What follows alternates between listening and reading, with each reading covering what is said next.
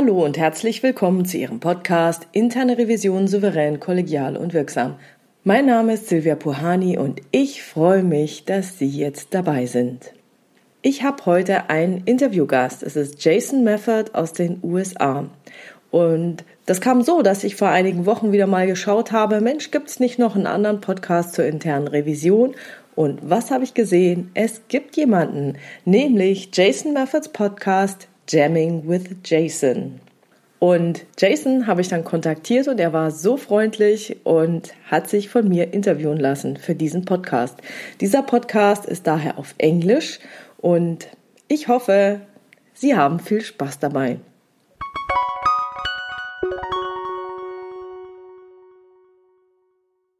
A very warm welcome to you, Jason. Please introduce yourself to our audience. Welcome, everyone out there in podcast land. I'm Jason Mefford. A little backstory on me so that you kind of understand who I am. Did lots of different little jobs before I went back to school and actually got an accounting degree. And uh, decided that at that point, one of our family friends was a partner at Arthur Andersen.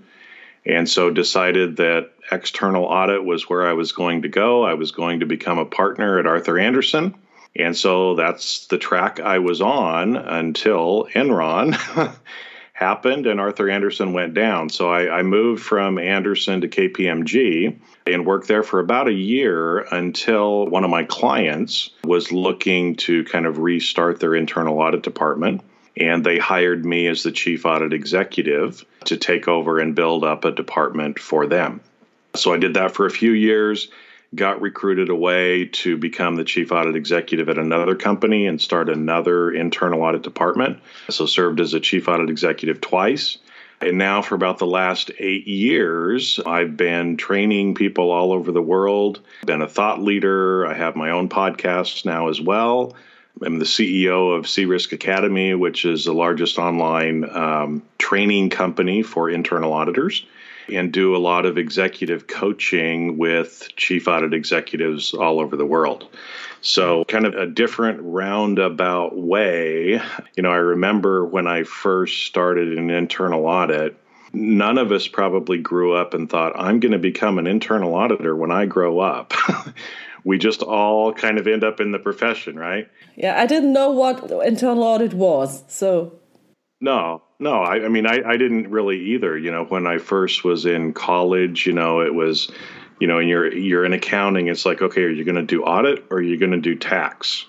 And that was the decision to make.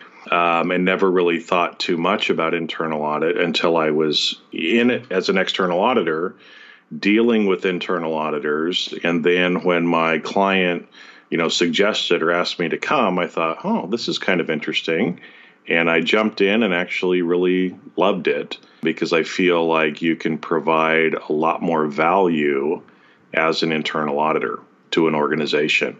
And there's a lot of opportunities for us to really help. And so I just fell in love with the profession and have been, you know, dealing with it in one form or another now for the last probably 25 years. Even though I kind of dipped my toe outside, I was a chief risk officer head of ethics and compliance and information security, but have always kind of had my foot in the audit space in one way or another. One thing I always wanted to ask somebody is um, what's the difference you experience between being an external auditor and being an internal auditor? Yeah, that's a great question. And a lot of people in internal audit come from an external audit perspective. I think that's why some of the historical internal auditing is the way it is because it's based on the external audit model. But really, as an external auditor, your focus is mainly on the financial statements themselves and the controls and making sure that the financial statements are fairly presented and accurate in accordance with whatever accounting principles you happen to be following. Like in the US, it'd be generally accepted accounting principles. For most companies international, the international accounting IASB type stuff, right? And so that's really kind of the different. External auditors are really focused just on work related to the financial statements, where an internal auditor is really working on anything within the company that helps the company achieve its objectives. And so it broadens out into a lot of other non financial areas, which I actually find very fascinating. I've had a lot of experience in manufacturing, and I used to love just sitting and watching the machines, right? Because that's just, it's part of, you know, internal audit is much more broad which provides a lot more opportunity for learning and I think also for helping create the value and provide some of the insight to help your organization get better. Okay. I believe that as well. And I think that internal audit is very, very interesting because currently I'm auditing the results or effects on our company of the coronavirus. So. What shall we do? How does the company keep running? What things do we have to think about? And I think this is very, very challenging. And there is no such thing that tells you, oh, you have to do it this way because nobody knows. And I like that very much. Yeah, I like it very much too because I think it, you know, you know, again to kind of contrast external and internal audit, right? The external auditors are focused on financial statement risk internal auditors are focused on any risk related to the organization.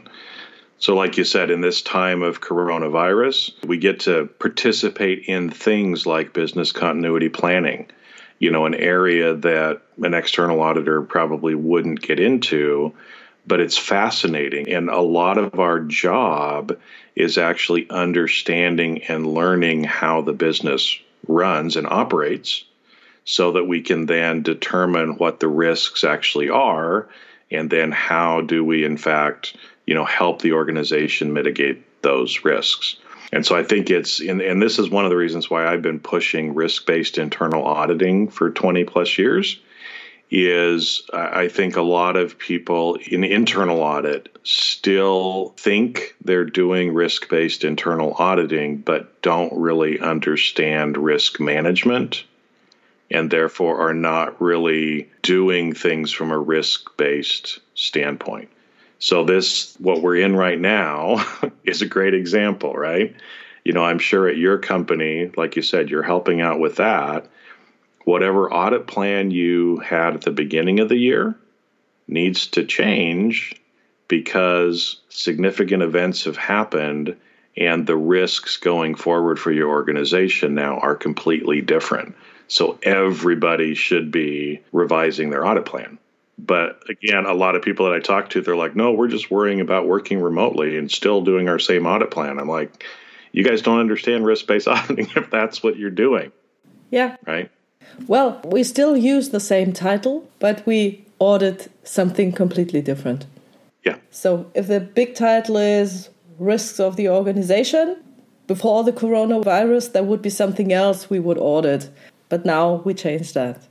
Okay, so I want to go a step further into the difference between external and internal audit because not just the topic you're looking at or you're auditing, but how about the communication process? How about this? Well, I'm there once a year and then I'll be gone.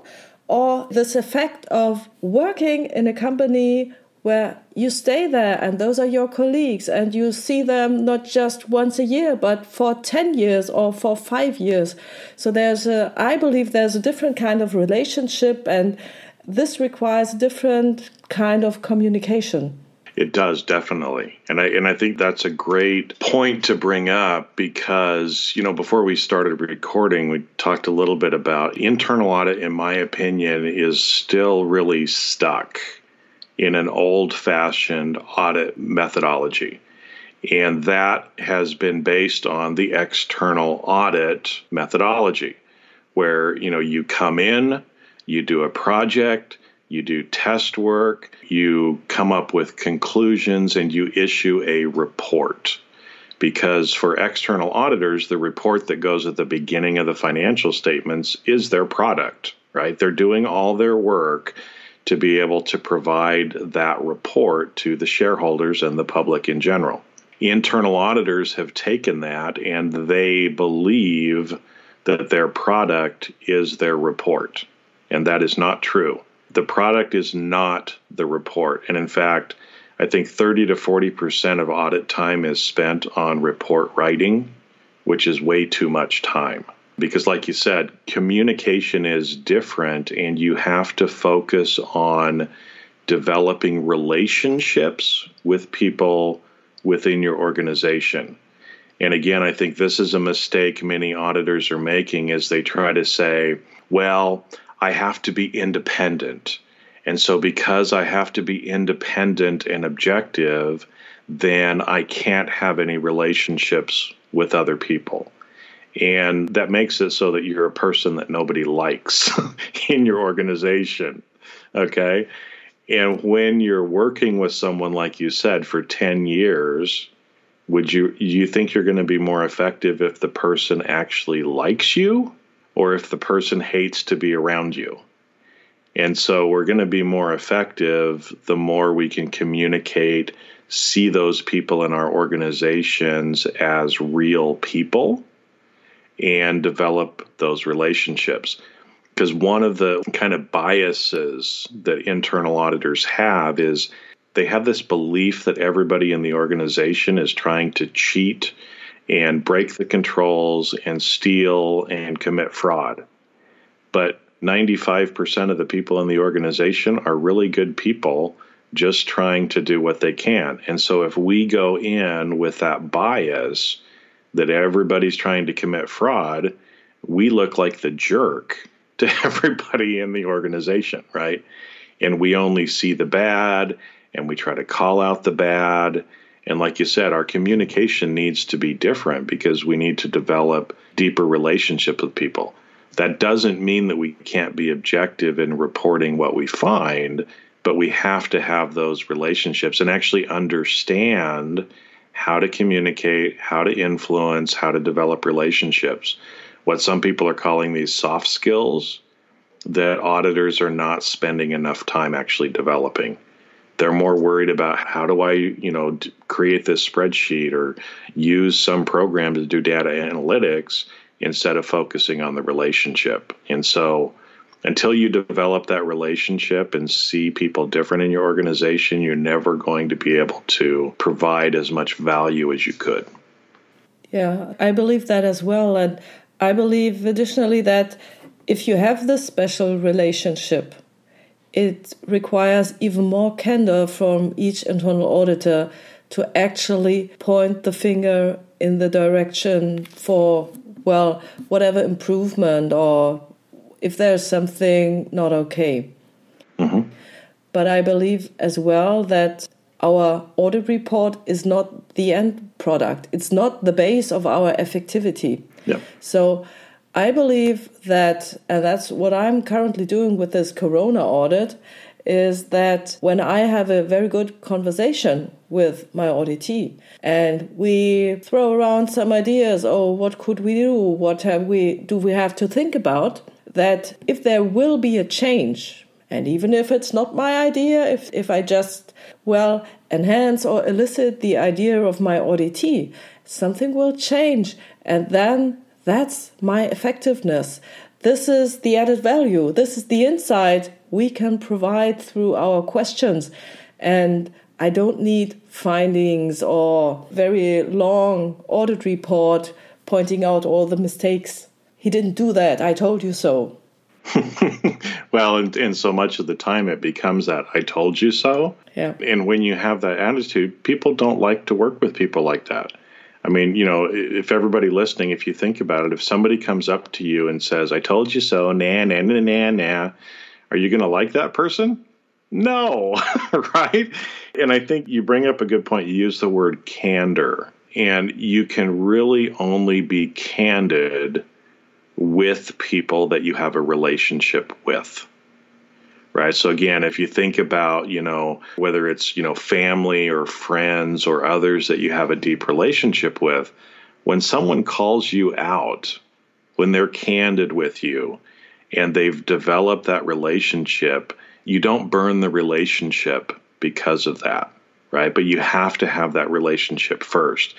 And there's a concept called the emotional bank account that if you think about relationships in this way, that there are certain things that will make deposits into that account, right? Being kind, you know, helping, you know, words, different things that you can do to build up the deposits in that emotional bank account with that relationship.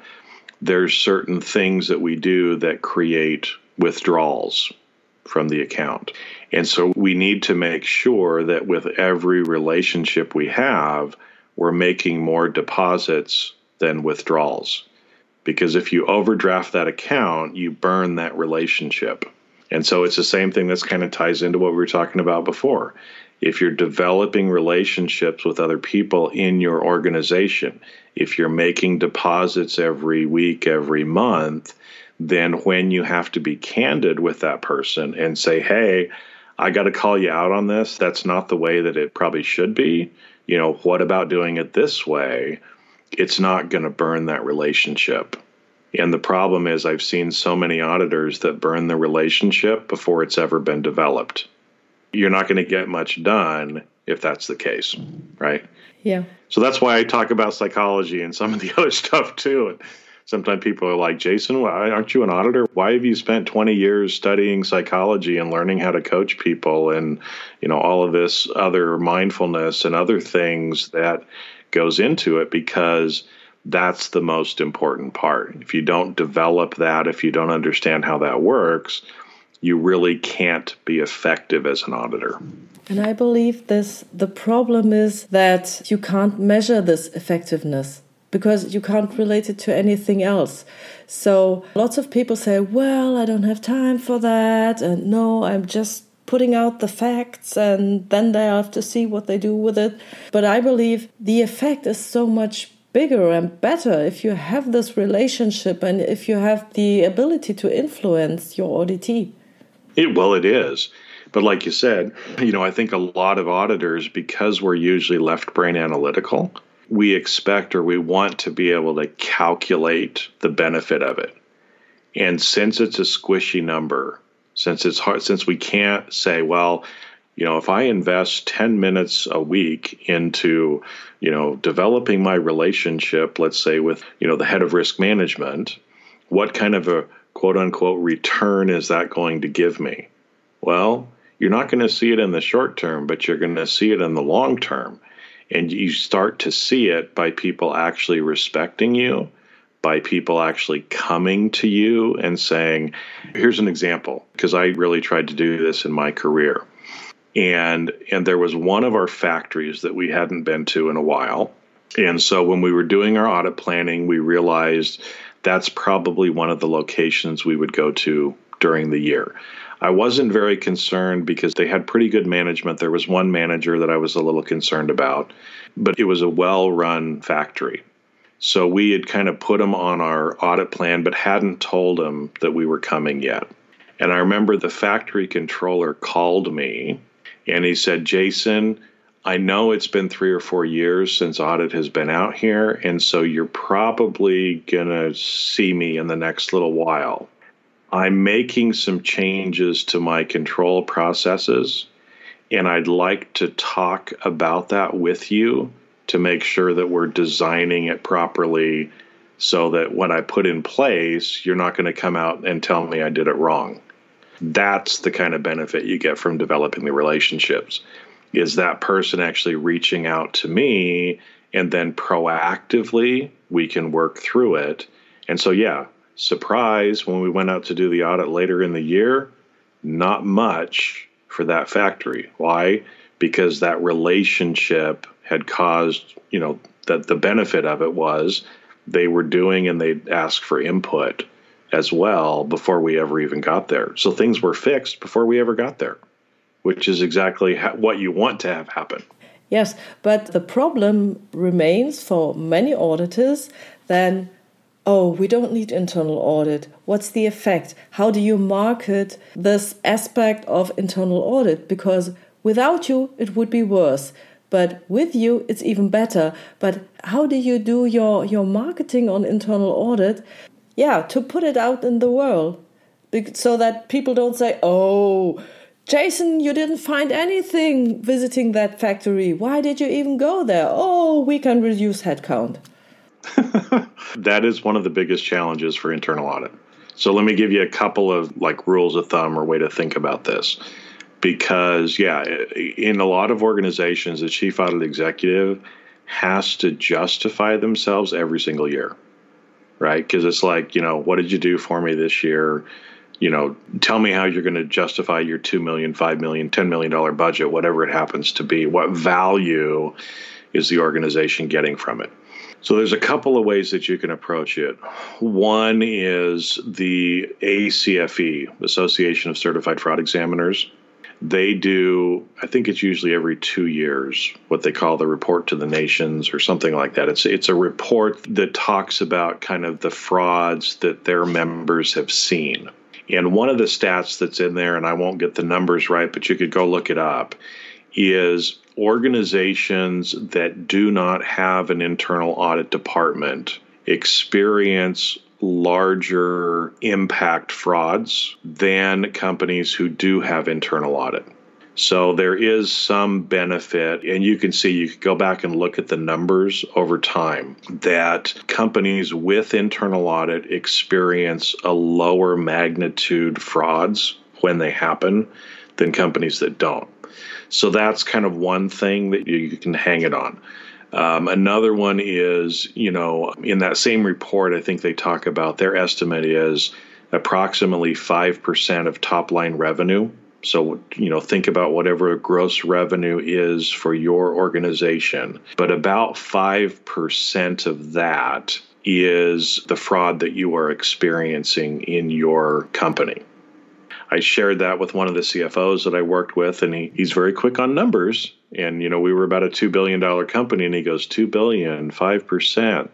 That's a really big number. I said, Yeah, it is a really big number, right? So if we help reduce some of that, then we more than pay for our budget, right? And so again, he didn't have any problem spending two or three million dollars a year to potentially you know, forego maybe a hundred million dollars worth of fraud and abuse. Okay, so he could see that.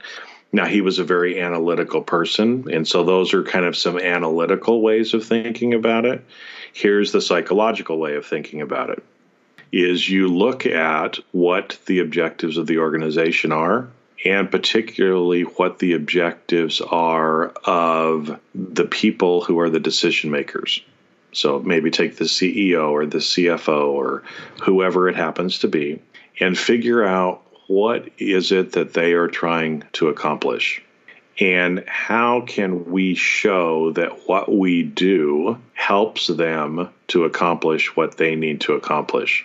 So aligning what we're doing with what they want psychologically will get you more of that support. And so it could go something like this, right? Like if I'm talking to myself as two different people. okay. Okay. The Freudian ego states. Here we go, right? So, you know, if you go in and let's say you're talking to the CEO and there's a strategic initiative that's very important to the organization, maybe the CEO, his or her bonus is going to be based on accomplishing this objective, right? So you can start asking questions about, you know, so, how are you planning to accomplish that objective? Well, I'm taking this particular strategy. Okay. And with that strategy, right, what has to go right for you to accomplish that strategy? And they can start talking about what some of those things are, right? And then you can say, how comfortable are you that those things will happen? And that might be where they kind of go, well, actually, I'm not really that confident. Or maybe they say, well, you know, we've got these processes in place. I'm pretty sure that, you know, that should help us get there. And then the next question would be, well, again, you know, how confident are you that those processes are going to work or that they are working the way they're supposed to work? And usually most people will say, well, I'm not very confident. And so at that point, you can turn around and say, well, would it be helpful if we audited some of those processes to give you more assurance that your strategy is actually going to be implemented? And most people, if you kind of go through that thought process with them and talk about it with them, they're going to say, oh, yeah, I would like that. right? Then you go in, you do the work, you help provide assurance to them that they're more likely to achieve their objective. They're going to like you and they're going to see you as adding value because you're helping them accomplish what they need to accomplish. That make sense? Yeah, that's great. So that's a couple of different ways that you can do it. And again, it's kind of following that, you know, what has to go right is probably a better question than what are you afraid will go wrong, but you can kind of go both ways as well with it, right? Um, but that kind of gives you a thought process for how you can go through that kind of a discussion. And then they see, then they understand, oh, so you're helping me make sure that the processes I've created are working the way they're supposed to. So when I get that report, I get that management dashboard, right, each month, I can trust the numbers that are on there. Yep, that's what we're helping you do. Oh, well, that would be nice, right? So you're educating your CEO or whomever about what internal audit can do and can accomplish. Yeah, indirectly. Yeah. Right. So so taking that approach is educating them indirectly. Mm. Now, what most auditors do, which is wrong, is I'm the internal auditor. The Institute of Internal Auditors says that I'm an independent and objective assurance and consulting function here to help provide you value. They don't give a shit about that. Yeah. Right? It's like show them, educate them indirectly because what happens is when you go in with that theoretical, most of the people push back and say, no, I don't have to do that. And then we puff ourselves up and go, but I'm the internal auditor. I'm I'm integral to corporate governance. If you don't have me, then we're just not doing what we're supposed to do. And you see where that goes. It becomes like this pissing match back and forth. And who do you think is going to win, the CEO or the chief audit executive? Guarantee you the CEO is always going to win. So you don't even need to go down that path. Just indirectly educate them on what we're doing by helping them get what they already want. And that's really where we should be focusing our efforts anyway. Not what we think is most important based on our risk assessed annual plan, but what is most important to the executives and the board. That's where we should be focusing more of our attention. I like that. Oh, Jason, thank you very much. I like it too. Hopefully, everybody else does too, right? Uh, hopefully, lots of auditors will like that as well. I'm very curious because you said, well, you studied psychology and you mentioned the emotional bank account and now this line of thought with uh, what has to go right. Where did that come from? How did you follow down that path? Well, I am a thought leader my brain works a little bit differently than other people's does. So, what I do is, I mean, I'm a lifelong learner, I'm always wanting to learn. But what I look at is trying to see, learn from different areas and aspects and apply it to what I'm doing because so much of the time, and, and you've seen this in education in general for the last probably at least 50 years, if not 100 years. For example, if you take university education, especially in the US. Now, this may be different elsewhere, but at least in the last 50 years, university education has been more vocational in nature.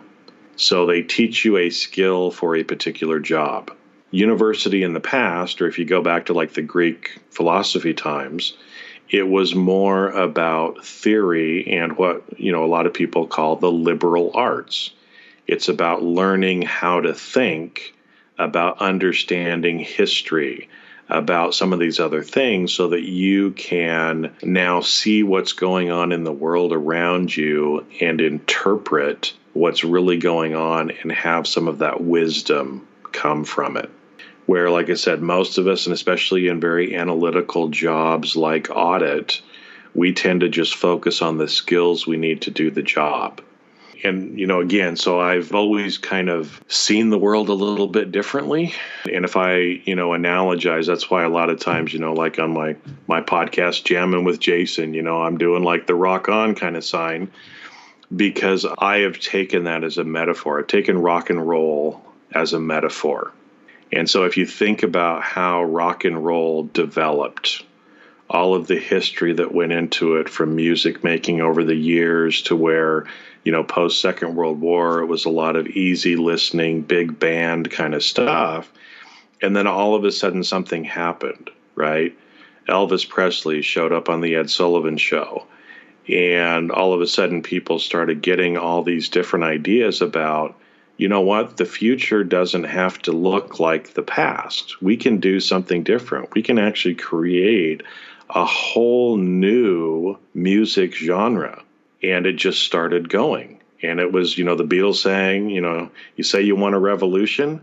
Yeah, rock and roll was a revolution. It was changing, it was getting out of the old traditional music genre and creating something new that people wanted.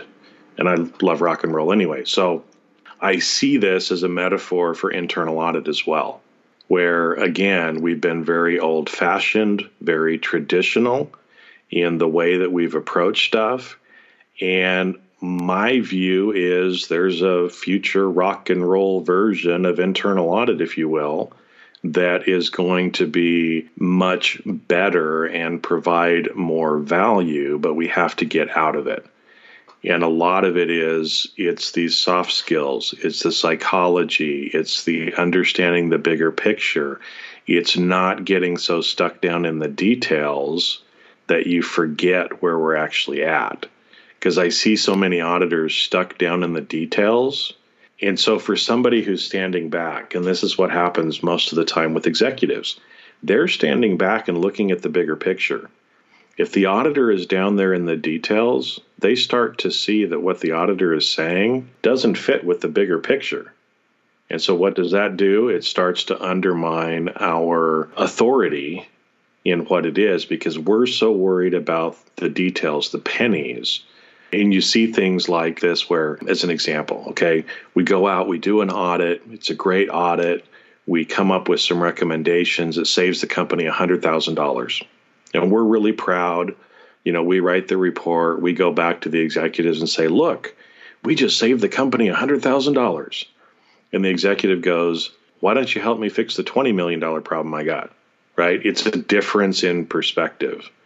And so, like I said, that's why I've, I've kind of come to where I have the irony is going back to my undergraduate university. My favorite course was psychology. So, what did I do? I got an accounting major. So I've continued to study psychology, and that's where, again, I've just seen the intersection here mm. and realized that we have to do things different if we want to succeed in the future. Because the world's changing. We can choose to change with it, or we can get left behind. Yeah, and I, I believe that the real impact can only happen if you step a little bit back and have the view of the big picture so that you can see all the influences, the context, and so that you kind of be aware of what's happening and how some things are done. Because I believe we have a big change right now because the working environment is changing so much. This is not the floor of Henry Ford or, you know, um, Winslow Taylor. It's no longer that way. People are using Scrum, and you have to be able to audit Scrum projects or design thinking projects or be aware of what's going on in your company and all those influences. And I think we have to prepare for that because the logical A is followed by B way. This can be automated sooner or later there will be robots or whatever how they are called or bots and then all those I believe even the accounting stuff will be one huge computer program and you just input the data and out there comes the balance sheet and it will be correct unless there is some change. We don't need auditors to do that. You don't have to compare sheet A with sheet B because nobody has to do that anymore. The computers are doing that for us. But the question is then how is the setup? And if there is a change, how do we recognize it? And there are all those other questions where you need the psychology side. There's a lot of thinking in organizational development where they're focusing on the change and how does change happen. And all those positive questions so, what has to go right, and how do you ensure that it's gonna be going right? Yep. So, I, I think there's a lot of influence from Milton Erickson in there as well, and NLP. You know about Milton Erickson, yeah? Yeah, I'm a coach as well, and I studied with someone whose teacher was Milton Erickson. Okay, yeah. So, he went to the US, studied with him, and I learned very much from him. Yeah, and I think that's where, because like you said, the organizations are changing, the way we do business is changing. And if we're stuck in the details, like you said, the computer is going to do, you know, compare A with B. A computer can do that. Auditors have to be able to think. And again, a lot of times we don't really think, we just get on autopilot and we do. You know, one of the points that you had about, you know, we've got to stand back every so often. And it's interesting because in the learning process as well, right? So you can think about knowledge, skills, abilities, and experience. You have to go through all four of those phases to really learn something. Most auditors get focused on the knowledge and skills part book learning, learning how to perform a particular task. What they don't do well on is the abilities and the experience side. The abilities side is that stepping back, it's understanding the book knowledge and the skills, and it's reflecting on those and incorporating those into new ways of doing things based on those knowledge and skills. And developing, some people use the word competencies as well, but developing the competencies, that's the area where wisdom starts right? Going from knowledge to how you actually apply it in this abilities or competence area. But then we actually have to experience it. We actually have to go through and do the things as well. And so, unless we can move into that realm, you know, and you kind of ask, well, how do you do this? How do you see it? Well, that's how I do it. It's the stepping back and looking at what I'm learning from other areas. And now, how can we start to apply this to auditing as well?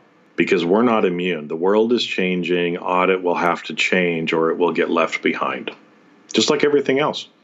You know, you don't see a bunch of bookkeepers today with a little green visor like you used to see in the early 1900s because the computer took their job. Yeah. And it can be the same way with us. There already are bots that are doing the auditor's job. Yes. But the real good thing is that our job is getting more and more interesting. It is. And see, that's what I find is so exciting too, right? Is it's like, you know, if you go from, you know, easy listening to rock and roll, rock and roll is more exciting, I think, right? And so we get to also see that our profession and what we do is going to get more exciting as well. Now, with that, kind of one thing for people to think about because, again, as auditors, we tend to be very risk averse, very routine, stuck in our ways. Change is exciting, but it's also sometimes scary. But if we don't change, then we're going backwards. And so, again, that's why I try to pull some of the psychology and some of these other things, you know, with the mindfulness and NLP, hypnotherapy, other things like that into this because we have to change as human beings and be different in order to be different in the future. And we've got to start with that now. And if we don't get past our fear of change, then we're going to become obsolete, just like all these other jobs and functions that have become obsolete over the years. Mm. But my question is how could you build those competencies? If you're coming from this fact based approach, how are you able to build those competencies and experiences in a really kind of fast way? Because the world is changing very fast right now. And I believe if you did your internal auditing 10 years now in the historic manner or historic fashion, what would you recommend to people to build up those new competencies? Yeah, so part of it is, you know, again, kind of depending on what it is that you're trying to work on, right? But realizing again, Um, we could go into this for a couple of hours, but we, we don't have time for that today, probably. But, you know, part of it is trying to determine where you want to be, right? Because if you don't know where you want to go, you don't know what the gap is between where you are today and where you need to be in the future. I would say most auditors that are out there, again, we're very technical in nature but we're not very good in some of the soft skill areas. Now, there's a lot of really good books that are out there, you know, on things like influence and some of those kind of areas where you can start with, you know, but again, it's thinking about that knowledge, skills, abilities, and experience. The only way for us to really learn it is to have that reflection, develop those competencies, and then actually try it out. Right. So, again, you could take something like, okay, let's say influence, right, is a topic that somebody wants to work on, which is one that I think lots of people should. There's a book out there on influence that is fabulous. You could buy the book, you can read the book. But if you stop at reading the book, you don't really know and haven't learned influence. You have to look at what's in the book. You're going to find different things about skills, right? About how to influence people. But then you have to step back and say, okay, now, to actually make it work, I need to think about a person that I want to help influence. And I now have to stop in that reflection period and say, I've learned something. I've got a couple of skills or techniques that I can use. How can I now apply this to a relationship that I actually have? And so, if you know, in this instance, if this is something you're working on, I'd suggest probably a close family or friend first, uh, right? But actually now take that knowledge and start trying to apply it. Okay, the book said to do it this way. I don't really like that word. So what if I word it this way instead? That feels more true to me. And then you try it. You have to experience it. And you're going to learn then you refine what you're doing. Oh, that didn't work that well. So now you're going to again step back and reflect, think about how you can do it different. But the only way is to just try it and do it and not overthink, which again is a mistake a lot of auditors make. We try to overthink, but it's the action, it's taking the action that's going to actually help you incorporate that learning. Wow, this was some great advice. Thank you, Jason. But you're welcome. Yeah, but I believe trying it with family and friends is even more difficult than trying it at work because when you're auditing, you're always communicating with other people. And I believe this is way easier than with your children or at home or your spouse. Well, it can be. And again, so that's so the reason for me to kind of suggest maybe a close family or friend would be it's a more safe space. So if you mess up, it's not as big a deal.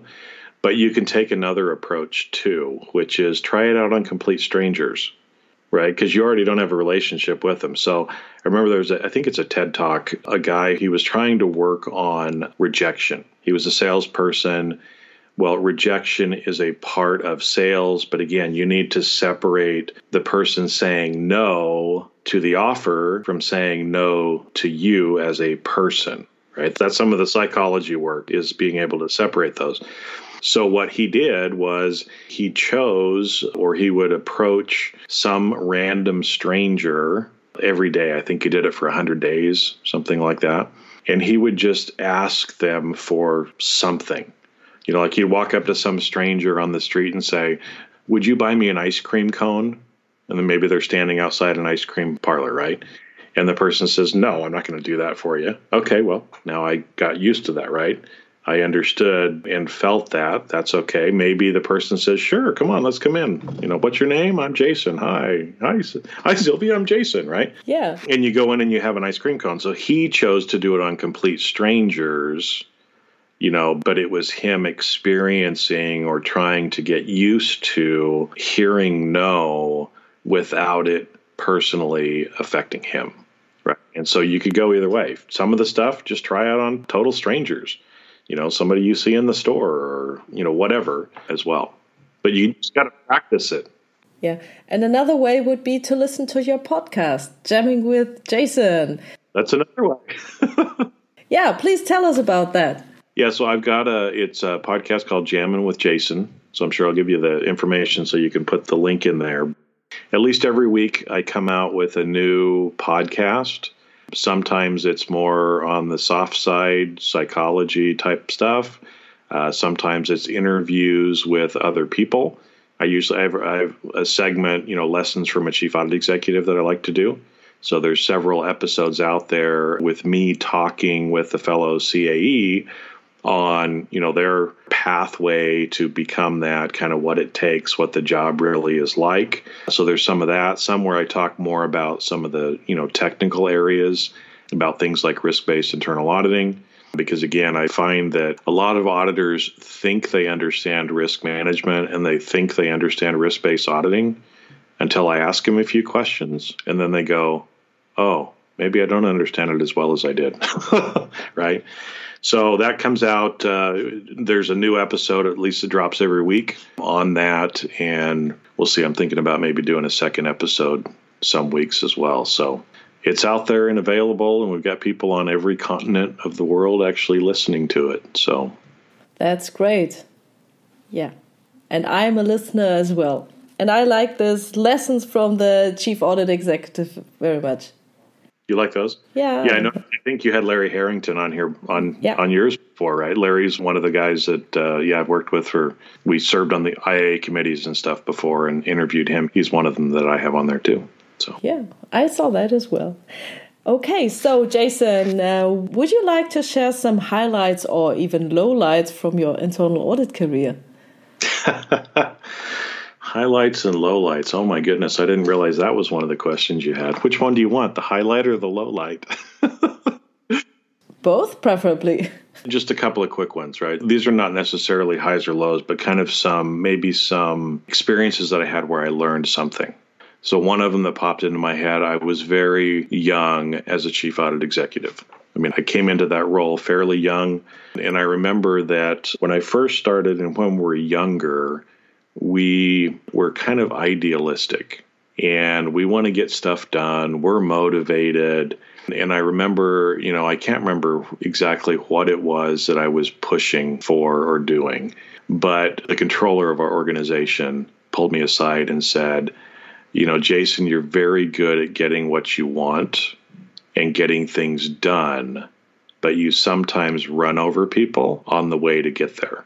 And so that was one of those, you know, it kind of hit me like, well, that kind of sucks. But it was one of those opportunities for me, right, to actually learn and to realize that the end goal is not the important thing.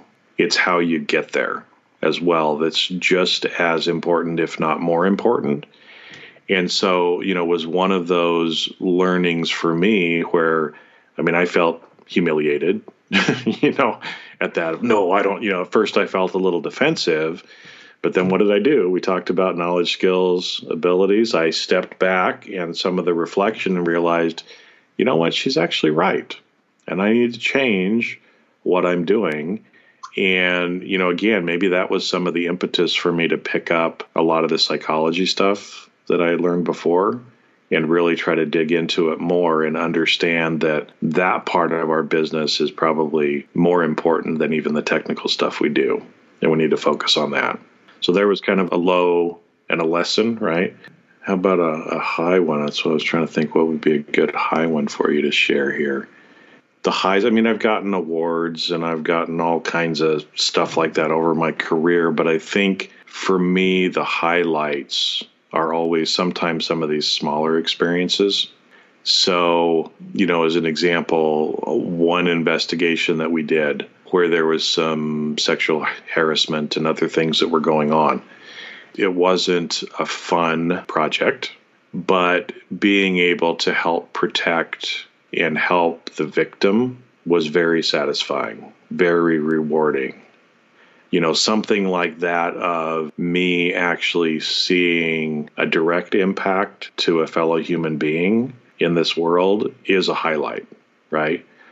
You know, another one is, you know, thinking about some of the different people that have worked for me over the years and helping to develop them and see kind of where they end up in their life based on the little bit of help that I was along the way is a highlight for me in my career.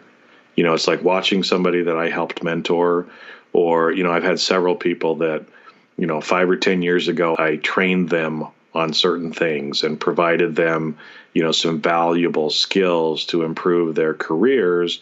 And now they're chief audit executives. You know, two or three positions later, now, you know, I saw them as a senior auditor.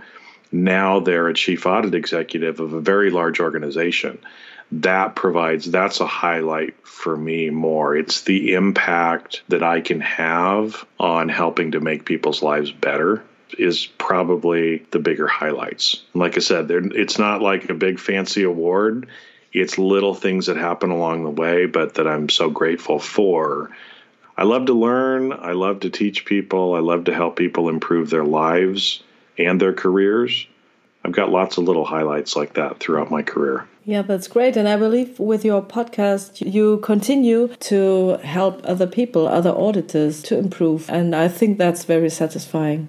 Yeah, well, it is. And that's why probably about, you know, four years ago in my career, I was on the road 30 or 40 weeks a year, you know, going all over the world teaching people and realized that if I'm going to really have an impact, I need to change my platform. And so that's why I'm doing, you know, online training. That's why I started CRisk Academy. That's why I'm doing the podcast. That's why I'm doing a lot of the things that I do is because I want to be able to help more people and reach more people. And I know physically I can't do that. You know, even traveling 40 weeks a year, you know, I could get in front of hundreds, maybe a few thousand people but doing things remotely, I have the ability to influence a lot more people and help a lot more people. It's kind of why I'm doing it all. and see how that worked out because now there's the coronavirus, there won't be any traveling, there wouldn't be anything else speaking before a crowd. So that worked out pretty well. Yeah, and not to toot my horn, but I, from my risk management background, I knew something like this was coming. I didn't know it was going to be called coronavirus, but some event like this that would kind of push us that way. Because it's it's been on the walls. It's writing has been on the walls for quite a while. So that's what I'm doing out here trying to trying to preach and jam and rock rock out with all my fellow internal auditors. so keep it up, Jason. I will keep it up. Okay, so um, I have some last questions for you. When does an internal auditor communicate effectively? So, communication is interesting, right? Because there is the sender, there's the communication medium that it goes through, and the receiver. So, communication is effective in general when the message delivered by the sender is received by the receiver in the same way, right? There's a lot of things that can go on in the process that make it not effective. If you use the wrong communication medium, as an example, let's say, for example, if I want to be sarcastic and joking with you, if I do that verbally, you can understand the tone of my voice and you can understand that I'm being sarcastic. If I send the same words in a text, you would probably be offended and think I'm a jerk. Right. So oh, I would need those emojis in there. Yeah, you need the emojis. Emojis help, right? but so that would be, you know, an example of me not communicating effectively because I was using the wrong medium. So the medium has to be right in order for us to communicate effectively.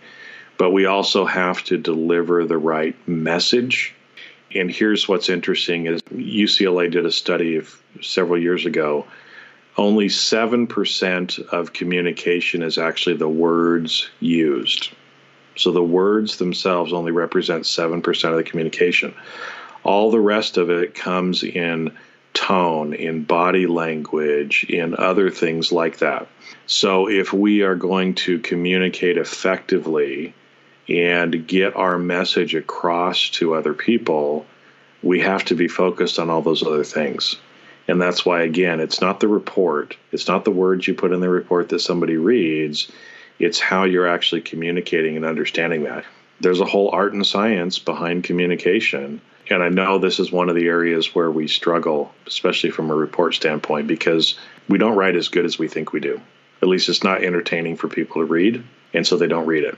So, actually, for bigger audit departments, I even suggest having somebody who's like a copywriter write your reports for you that actually knows how to tell a story.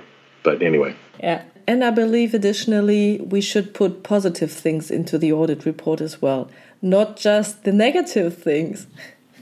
Yeah, we need to be much more positive in our communications. And so, again, think back on that emotional bank account example that we shared, right? If somebody is only hearing you say negative things, they perceive you as a negative person. And do we like to be around negative people? No, we do not, right? And so if we're only communicating negative messages, it's also not going to go in there. Here's one of those skills that people can learn, okay? And I call it reversing your butts. So, in at least in English, I think true, probably true in most languages as well. I can say things like there's a first half of the sentence, comma, but, and the end of the sentence. Okay. So normally we would say things like, Jason, you did a really good job on that report, but you need to improve this. Okay. So when the comma happens and the but, the person forgets what happened before the but. But is a word that negates what was said before and we only focus on what comes after the but. So if I say that, then I would only remember I need to improve on something. If you reverse your buts, just switch the order of that sentence. Say, Jason, you really need to improve on this aspect of your report writing, but you did a great job on the audit you're delivering exactly the same message, but by switching it around in the way that you're saying it, you communicate more effectively. The message is delivered, but they don't see it as a negative, they see it as a positive. And there's a whole other thing around rapport and keyword backtracking and other stuff like that I teach in other places. So But there's a whole thing behind this in how to actually communicate and make the other person feel more at ease and more likely to receive the message that you're sending. Because the usual way would be no, cancel the but, use the end. So that you say, yeah. oh, I, whatever it was, and please improve this. And that doesn't feel quite as good. It doesn't feel quite as good. That's why I like the reverse your buts. That's great. Okay, last question. Suppose you had one wish that would be granted, but this wish has to be for internal audit or for all internal auditors. What wish would that be? My wish for all internal auditors. Yes. We are in a profession that is negative by nature. We usually deal in and see the worst side of our organizations and sometimes of people right? We are taught very much to be risk averse and to be fearful of things because that's what we're taught in our vocation.